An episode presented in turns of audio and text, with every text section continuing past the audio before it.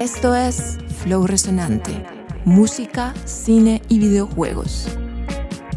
Muy bienvenidos a la tercera temporada del Flow Resonante. Les habla Andrés Valencia. Póngase sus audífonos, póngase cómodo porque acá empieza Flow Resonante. Creo que la empatía es el canal del flow. Eh, empatía significa una capacidad mayor de escucha, Desarrollamos entonces una encuesta, que es una encuesta en la que estamos midiendo el comportamiento del sector cultural en medio de esta pandemia y tratando también de salir de la crisis. Encontramos un sector muy resiliente, un sector eh, muy solidario. Pues a mí el tema de la sostenibilidad me parece casi que obligatorio, debería ser una cosa esencial e instrumental a todas las escuelas eh, creativas del, del país y del mundo, por supuesto. Nos pueden seguir en arroba Flow Resonante y arroba One Music en Instagram y Facebook. Nos pueden escuchar desde siete plataformas incluidas Spotify, iTunes, entre otras. Aquí seguimos resonando.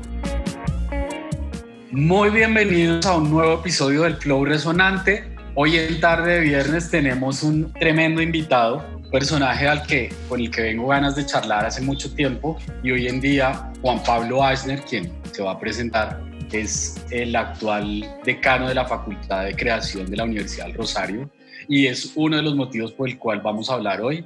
Vamos a darle chance a Juan Pablo de que se presente. ¿Qué Juan Pablo? Buenas tardes. Hola Andrés, qué bueno, qué bueno este, este encuentro, que viene estar acá y también con todas las personas que nos oyen ahora. Y bueno, pues contarles eh, de mí, ¿qué les puedo contar? Yo terminé el, eh, el, colegio un poquito perdido, sin saber bien cómo, por dónde tomar, porque la verdad todo me gustaba, me gustaba el cine, la música, las artes, la literatura y, eh, y a raíz de eso pues un poquito salí en búsqueda de, experiencia. Me fui a, a, una ciudad, a Seattle, donde estudiaba, donde había vivido entonces el que era mi ídolo, que era Kurt Cobain, el cantante Nirvana, a ver si, si algo de eso me llegaba. Claramente no me llegó nunca nada de eso, pero pero me llegaba algo de esa experiencia de la música. Terminé eh, trabajando con un artista de grabados importante de la ciudad que, que en su taller como, como un eh, aprendiz más y un empleado más. Y estando allí, pues, pues realmente encontré que mi verdadera vocación podría ser por el lado de la arquitectura, eh, sin necesariamente tener que dejar de lado los, los, otros que me gustaban, que eran la música, la literatura, las artes. Regreso a Colombia, estudio arquitectura, termino esa carrera, que es una carrera bellísima, con algo de estudios también en temas orientales y de literatura. No encuentro trabajo, realmente muy difícil después de esa carrera terminar trabajo. Entonces me ubico en otros espacios laborales diferentes al de, la, al de la arquitectura y poco a poco las cosas se van dando, se van armando para que pueda tener una carrera como profesional, desarrollar proyectos, que es algo que he hecho, hacer pues todo tipo de cosas, casas, oficinas, eh, hasta un museo hice por ahí, también proyectos artísticos, una película, obras eh, también con eh, musicales, en fin, una experiencia diría yo, bastante amplia en el tema creativo, es lo que me ha caracterizado a la vez que un proceso muy vinculado a la educación. Yo diría que mi, mayor vocación, lo que más me emociona a mí, es el tema de la educación para la creatividad. En, ese, en eso pues he estado como docente en la Nacional, luego en los Andes, he dirigido una que otra cosa y finalmente estoy acá como decano, una facultad que, que me honra pues mucho fundar, que es la Facultad de Creación de la Universidad del Rosario. Bien, Juan Pablo. Pues creo que se me adelantó un poco porque justo le iba a preguntar que con cuál de todas las disciplinas que usted ha practicado, ¿no? Música, cine, arquitectura, inclusive política, ¿con cuál de ellas se siente más conectado hoy en día? Gracias, pues cada una me lleva a sitios distintos, Andrés. La, la música me hace sentir como un adolescente pero un adolescente anticuado, porque hoy los adolescentes de hoy no oyen lo que a mí ya me gusta. Entonces me lleva a una cierta edad de la vida que, que extraño, que es esa adolescencia ochentera, noventera. Entonces la música me, me transporta en el tiempo eh, y el arte me proyectan, me proyectan hacia el futuro, pues incursionar por allí me, me, proyecta hacia lo que ojalá yo pudiera hacer más hacia adelante y la arquitectura me sitúa en el presente. Yo siento que a través de la arquitectura estoy ubicado en una realidad de país y en una realidad de, del qué hacer Bien, ahora que mencionó música de los 80s y 90s, ¿cuál es su banda sonora? ¿Con qué, con qué, con cuál de sus bandas sonoras se siente que fluye más hoy en día? Pues es muy bonito porque yo terminé tocando la banda que, con la que hoy toco está constituida por gente que yo admiraba mucho en esa época. El cantante de mi banda es el cantante de Estados Alterados, que es una banda pues, que yo admiraba muchísimo en esa época del colegio. El guitarrista de la banda en la que estoy es el guitarrista de Marlo Ávil, que es una banda que iba a oír de adolescente en el Rock al Parque. Yo era muy fan de Marlo Ávil, súper fan de ah, Marlo Ávil. Era mi banda favorita, en serio. Pues el gran, el gran Oscar Beltrán, guitarrista nuestro, es el, que era guitarrista de, Marlo Ávil. Entonces nuestra banda sonora, que de hecho ahora está sonando mucho con esta peli del, del, robo del siglo, que ustedes seguro han visto, que está tan buena, es esa banda sonora de la música colombiana y de la música de influencia inglesa y mexicana de los 80s y 90s. Esa es la música que me acompaña a mí, acompaña a mí hoy. Ok, entonces pues ya enfocándonos más en los temas de creatividad, ¿por qué cree Juan Pablo que conectarnos con nuestra versión más creativa nos ayuda a adaptarnos mejor a, a los cambios que estamos viviendo hoy en día? Por ejemplo, la pandemia. Esa es, una, esa es una muy bonita pregunta, Andrés, porque creo que precisamente a través de la creatividad es que podemos adaptar más fácil a una situación como esta. Y yo creo que la metáfora de la creatividad es la propia obra, la obra creativa, ¿no? Sea una obra teatral, una obra de danza, una obra de música o una obra de algunas de las prácticas materiales como la escultura o el, arte es transformar cualquier cosa en una obra bella, un pedazo de un desecho, una cosa abandonada, descartada por la sociedad, un pedazo de plástico, por ejemplo, dignificado y convertido en una camiseta o convertido en una obra escultórica. Esa transformación de la materia creo que también se da al interior de las personas que desempeñamos algún ejercicio creativo y las que han destacado sobre todo que lo transmiten, ¿no? Una persona creativa es una persona que transmite una capacidad de cambio solo equiparable a la transformación de la materia que esa misma persona ha manipulado. ¿Y qué opina usted que, que son, cuáles son los cambios más significativos que pueden estar ocurriendo en los entornos laborales que van a demandar a la creatividad como habilidad en, en sí, a la creatividad como una habilidad fundamental a partir de esto mismo que estamos viviendo, a partir de la pandemia? Pues eh, este es un tema interesante y, digamos yo solo no, no he podido encontrar respuestas, pero por fortuna he hecho parte de un grupo de personas que hemos estado como mirando la situación. Hemos realizado eh, entrevistas, encuestas a, a, lideresas y líderes del área creativa. hemos también hecho grupos focales como para ver qué está pasando con este sector que es un sector muy apaleado, ¿no? muy abatido por esta situación en la que estamos ahora metidos. Y encuentro unas cosas interesantes. Esta, esta, mm, desarrollamos entonces una encuesta, que es una encuesta en la que estamos midiendo el comportamiento del sector cultural eh, en medio de esta pandemia y tratando también de salir de la crisis. Encontramos un sector muy resiliente, un sector eh, muy solidario, un sector, por ejemplo, que buscaba apoyo siempre entre amistades y amigos para salir adelante. Un sector que encontraba, por ejemplo, la manera de organizarse a través de cooperativas, donde se hacían bolsas, o sea, siguen haciendo bolsas donde una persona apoya con su obra el trabajo de todos los demás. Eh, entonces creo que, es un sector que puede salir fácil precisamente por esa capacidad creativa y recursiva, que es un componente importante colombiano que le podemos agregar eh, en una situación tan dramática como esta. ¿Por qué será el sector creativo? Obviamente muy vinculado a los artistas, no exclusivamente artistas, ¿no? Hablamos de publicidad, de videojuegos, en fin, eh, que son más dados a cooperar entre sí, más que otros sectores. ¿Por qué cree usted eso? Pues una cosa que, que se da también es que hay una altísima informalidad. Es un sector súper informal y entonces, por ejemplo, las encuestas que se hacen del sector cultura pues no reflejan una realidad, pues porque solamente se está entrevistando a una mínima parte de nuestro sector que es la que está organizada. Pero creo que esa misma informalidad que es la que nos golpea tan duro, pues porque pocos somos los artistas propensos a ahorrar o a, sacar adelante registros de Cámara de Comercio, o a, digamos, a, organizarnos, pero esa misma informalidad es la que da también esa capacidad para adaptarse, eh, a, ser más espontáneos, digamos, en estas relaciones, a que si viene una crisis, pues eh, acudimos a esta palabra tan gastada, pero pues tampoco es mala, que es reinventarnos. De acuerdo. Em, ¿Cómo cree usted que podemos ejercitar el pensamiento crítico para solucionar desafíos y retos del día a día?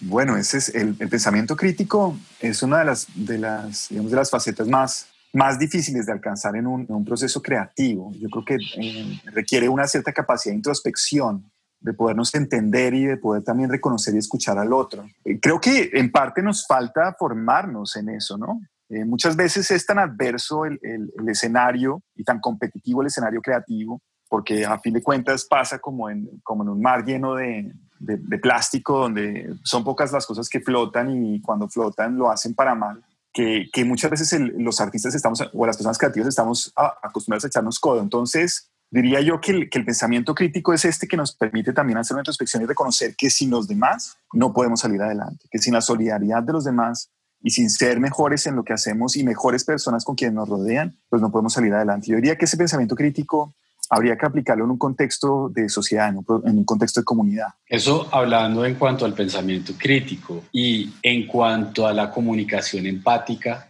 justamente usted menciona que es muy importante como podernos relacionar y más en estos momentos complejos que vivimos. ¿Cómo, y esto es una pregunta que hacemos recurrentemente, ¿cómo podríamos fortalecer la empatía o la, o la comunicación empática en medio de las dificultades que estamos viviendo?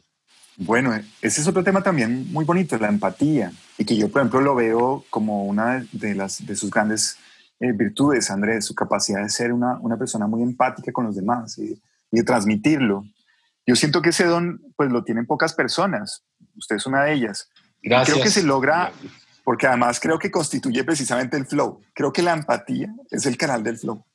Entonces, eh, creo que se logra a partir de ese, de ese observar a los otros. Creo que eh, empatía significa una capacidad mayor de escucha, significa atender, por ejemplo, al que no estamos habituados a escuchar.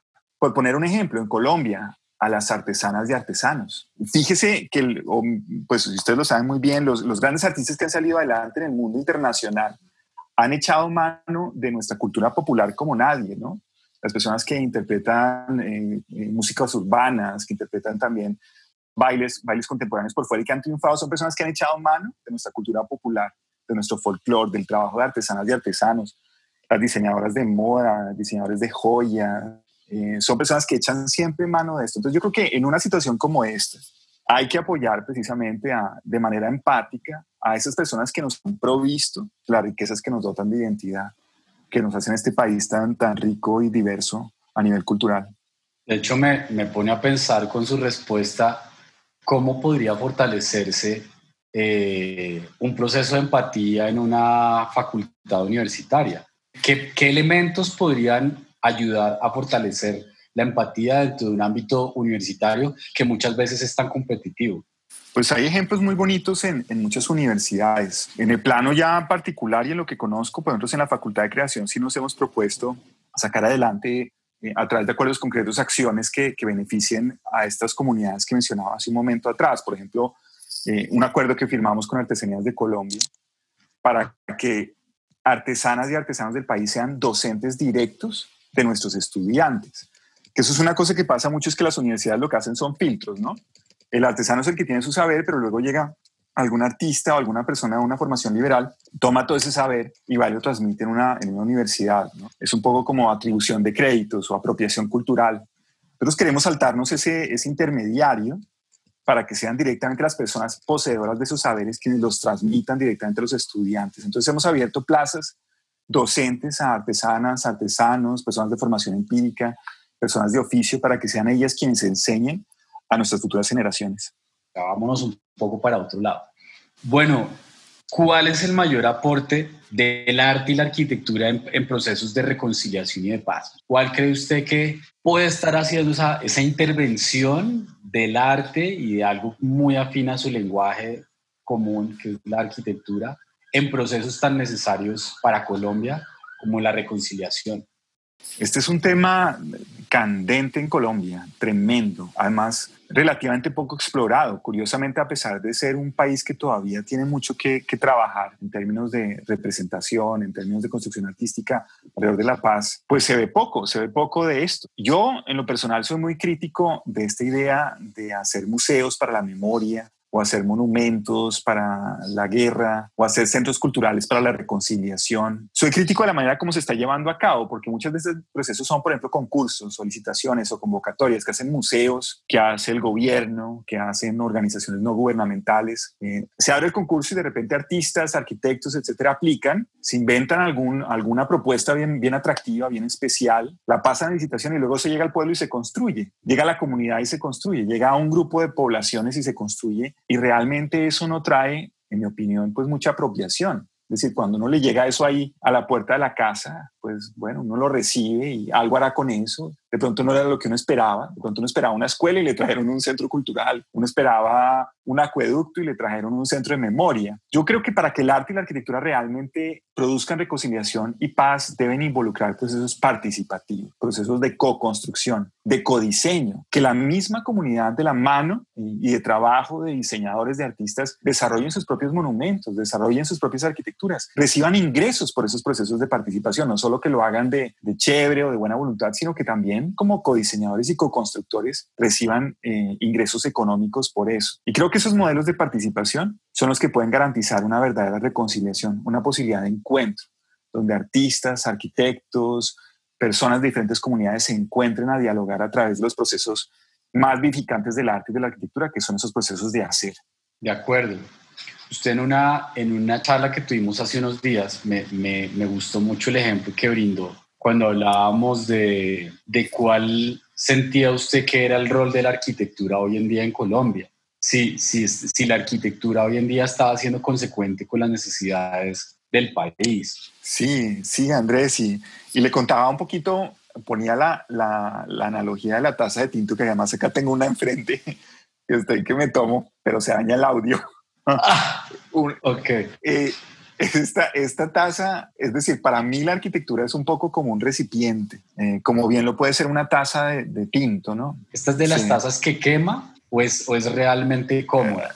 Eh, esta que tengo enfrente es realmente cómoda. Esta es cómoda, sí. Porque la taza que quema, Andrés, creo que es la que estamos haciendo en Colombia.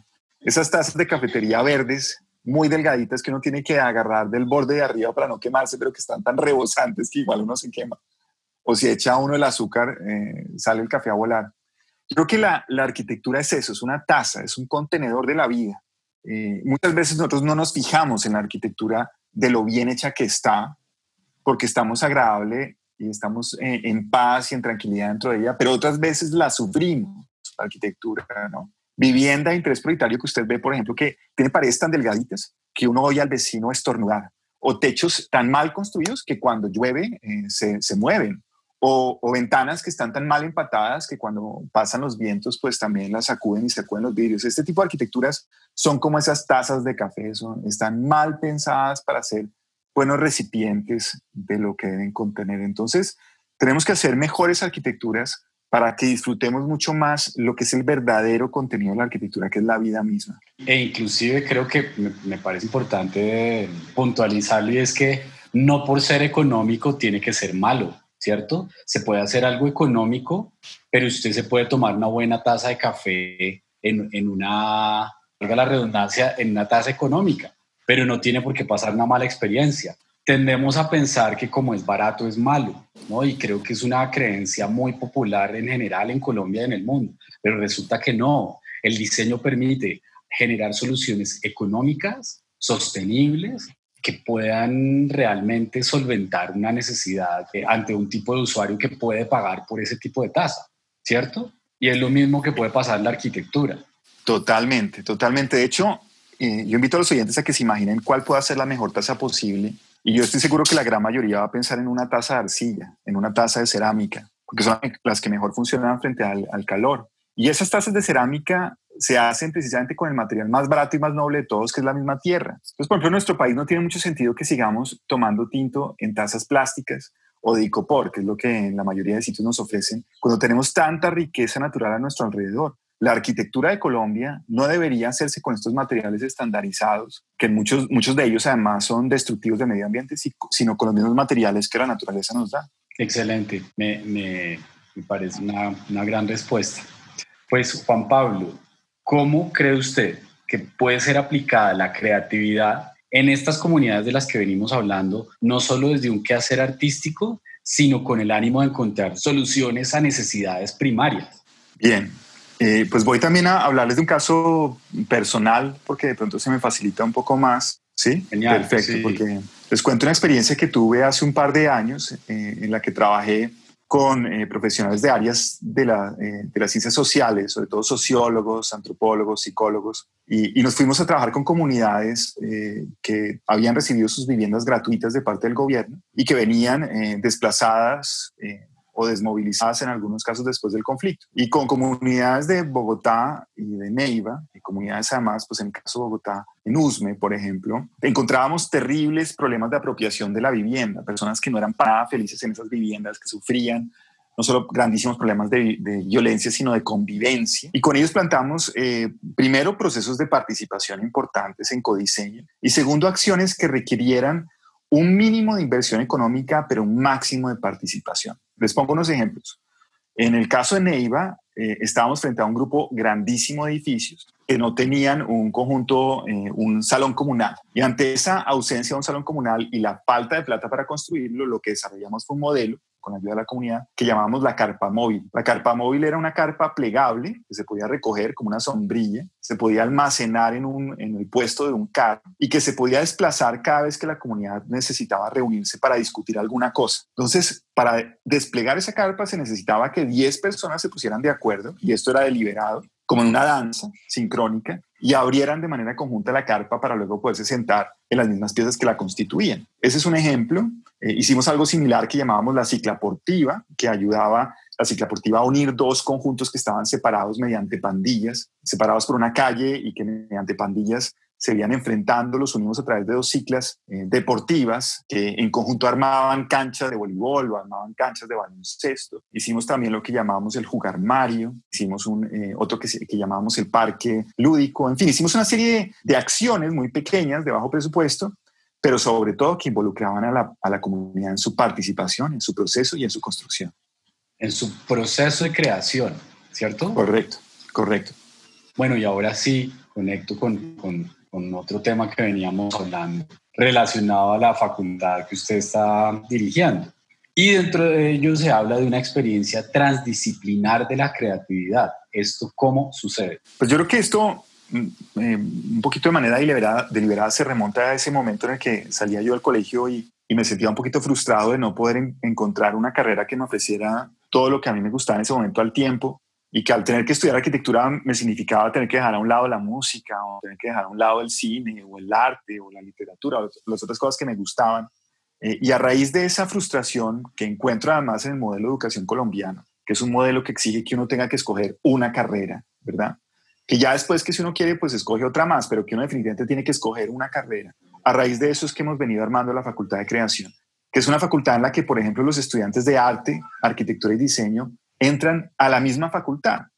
Y si bien estudian arquitectura, arte y diseño, están al mismo tiempo en el primer año estudiando además las otras dos opciones. Entonces es una facultad donde no distinguimos fronteras entre arte, arquitectura y diseño en un comienzo, donde le permitimos al estudiante moverse como en un tablero de ajedrez. Entonces uno puede entrar por diseño, pero luego puede terminar en, arqu en arquitectura, uno puede entrar por artes, y luego hacer moda y diseño textil, o uno puede entrar por arquitectura y luego hacer animación y videojuegos, donde se hace experiencia también muy cercana a la música, a la danza, al teatro, y donde tampoco hay fronteras entre artes, artesanía y oficios. Eso es esa facultad. Entonces, Juan Pablo, dentro de lo que ustedes ofrecen como facultad, se habla de creatividad y conciencia orientada a la sostenibilidad. ¿Por qué eh, son habilidades, estas son las habilidades que ustedes eligieron y que quieren fomentar en sus estudiantes?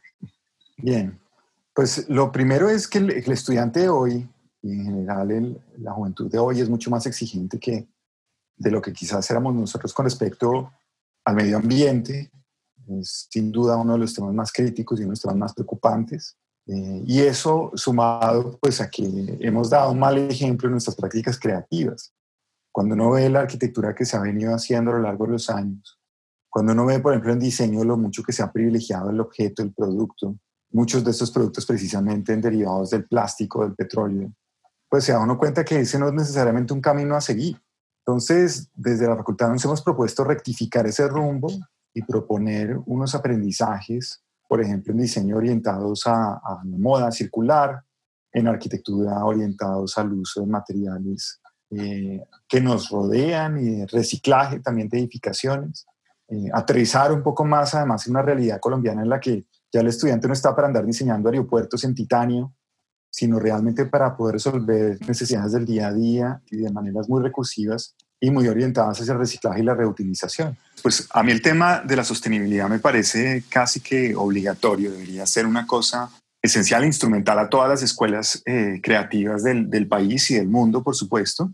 Eh, y por sostenibilidad hablamos de sostenibilidad sobre todo en dos, en, dos sentidos, la ambiental y la social. Eh, comenzando por la ambiental, pues una cosa importante dentro del mundo creativo es poder ser muy conscientes y cuidadosos del medio ambiente, pero no como un chequeo, porque me da la impresión que en algunas escuelas, no digo en todas, pero en algunas escuelas se arranca, por ejemplo, a hablar de conceptos desde muy temprano en la carrera. Se le enseña al estudiante a tener grandes ideas, grandes propuestas, hablar de edificios gigantescos con turbinas eólicas y grandes paneles solares. Pero luego al momento de concretar eso, pues el estudiante cuenta con pocas herramientas, entre otras porque no conoce a profundidad los materiales que nos rodean. Nosotros hemos querido invertir ese esquema y lo que estamos haciendo es que nuestros estudiantes de primer año de formación en artes, en arquitectura y en diseño, salen directamente a conocer con sus propias manos y por un tiempo prolongado los materiales que nos rodean. Reciclados, maderas, metales, fibras vegetales, eh, materiales orgánicos, aglomerantes, en fin, toda suerte de materiales que nos rodean para con ellos plantear soluciones que puedan contribuir al medio ambiente. Entonces, eso,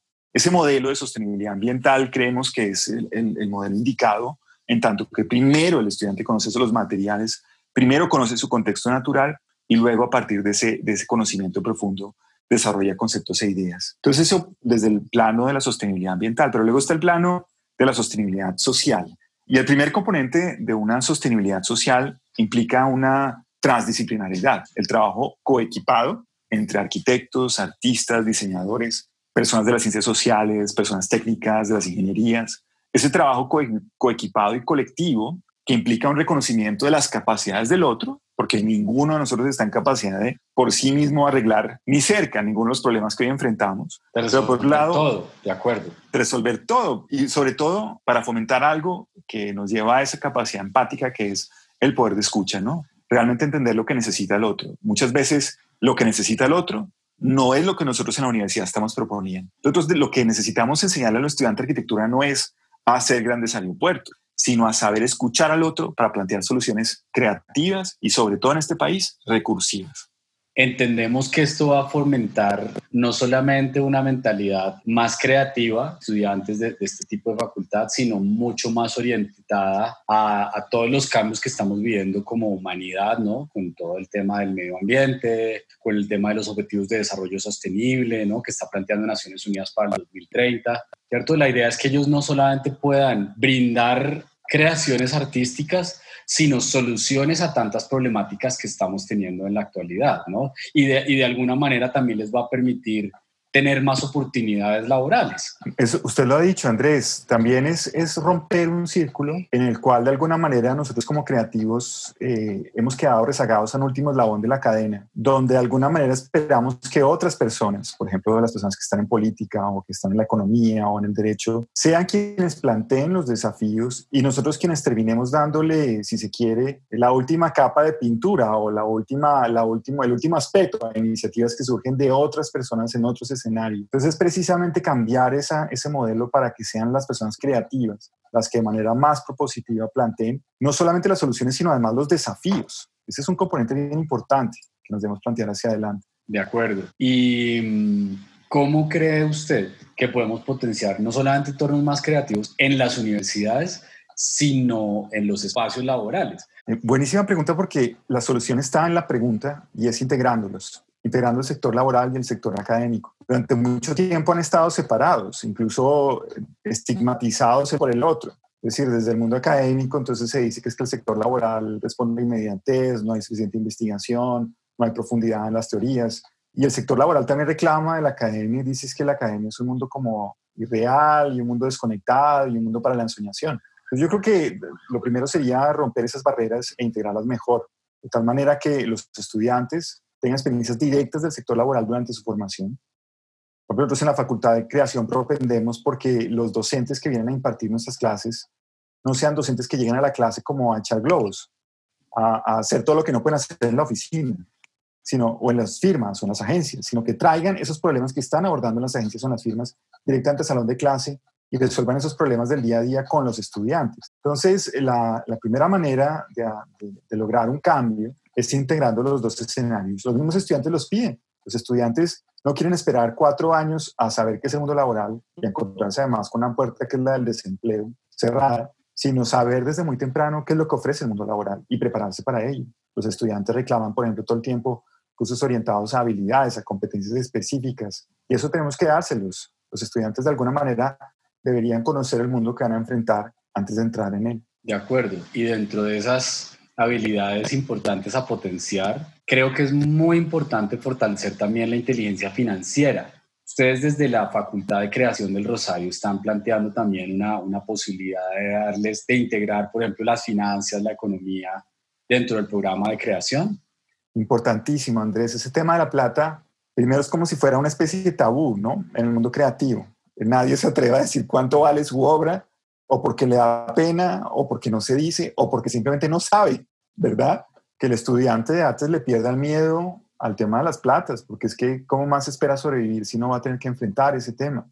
Y también nosotros en el sector hemos sido también muy, muy responsables de esas falencias, nosotros mismos negando, eh, tapando con las manos el sol. La realidad es que nos toca insertarnos en un mundo laboral crudo, despiadado y competitivo más competitivo quizás que ningún otro. Es decir, así como vemos que las personas que en artes triunfan, triunfan de una manera que quizás a través de ningún, eh, ninguna profesión tradicional lo podría hacer. Es decir, claramente la, nuestro eh, artista más célebre en el exterior, en música, por ejemplo, gana muchísimo más quizás que nuestro abogado más célebre o médico más célebre. Aun cuando eso pasa, la gran mayoría de los artistas niegan la realidad eh, laboral y la realidad profesional asociada al mundo financiero, como si eso no fuera con nosotros. Entonces, sí, definitivamente tenemos que traer eso a la academia, tenemos que aceptarlo, reconocerlo como una realidad y entenderlo, saber, por ejemplo, qué se presupuesta en el momento de hacer una canción, qué se presupuesta en el momento de hacer una obra de arte, qué se presupuesta en el momento de desarrollar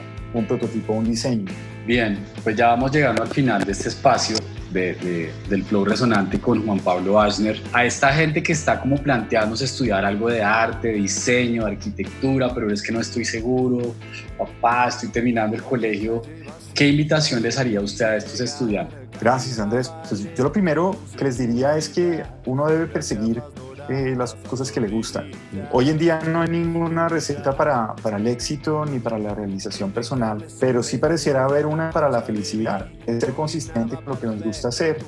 Y creo que eso involucra también lo que nos gusta hacer en un plano laboral.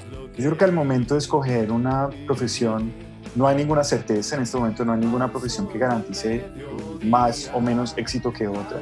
Lo que sí debe uno hacer es escoger y seguir ese camino, ese camino que lo llama a uno, esa vocación que se quiere, ese impulso secreto, ese llamado, ese llamado de lo salvaje incluso. Eh, si uno tiene un, un amor hacia la creatividad, un gusto por, por, explorar de alguna manera las ideas y de materializarlas a través de, de recursos tan, tan bellos como la música, las artes, pues vale la pena seguir esos caminos, porque lo más importante en el fondo es perseguir la felicidad y eso es lo que podemos lograr trazándonos un camino que nos satisfaga. Bien, Juan Pablo, pues muchas gracias por habernos acompañado en este espacio. Tuvimos oportunidad de entender un poco más de, de, de, cómo usted piensa y de cómo están desarrollando ¿no? los, los primeros pasos, los, los plantando las, los cimientos, las bases de esta facultad de creación desde el Rosario. Así que nos gustaría también conocer más adelante cómo va evolucionando eso y cómo, cómo los estudiantes se van integrando al programa que ustedes están definiendo. Creo que esa curva también de aprendizaje para ustedes de, en este momento la están visionando y han hecho una investigación en varias universidades, entiendo que unas 30 universidades, ¿no? Si mal no, no, no recuerdo, pues probablemente hay unos cimientos muy sólidos y cuando la gente entre y empiece a darles feedback de cómo está haciendo ese aprendizaje, pues irán ustedes también iterando lo que es el, eh, el diseño de la, de la facultad como tal. ¿no? Sería interesante ver cómo va avanzando eso. Por supuesto, me encantará volver acá. Muchas gracias, de verdad, muchas gracias por esta invitación a todas las personas que nos escuchan eh, en este espacio sonoro que además tiene un nombre tan de una sonoridad bellísima, ¿no? El flow resonante, tremendo. Muchas gracias por esta invitación. Así quedamos, seguimos fluyendo y resonando con Juan Pablo Aschner, el decano de la Facultad de Creación de la Universidad del Rosario. Ahí nos vemos. Y así terminamos este espacio con música de la paralela en la que participa Juan Pablo como baterista y su sencillo Vaquero de Mediodía. Por cierto, si le gustó este espacio, lo invito a que lo comente, lo comparta, lo replique en redes sociales.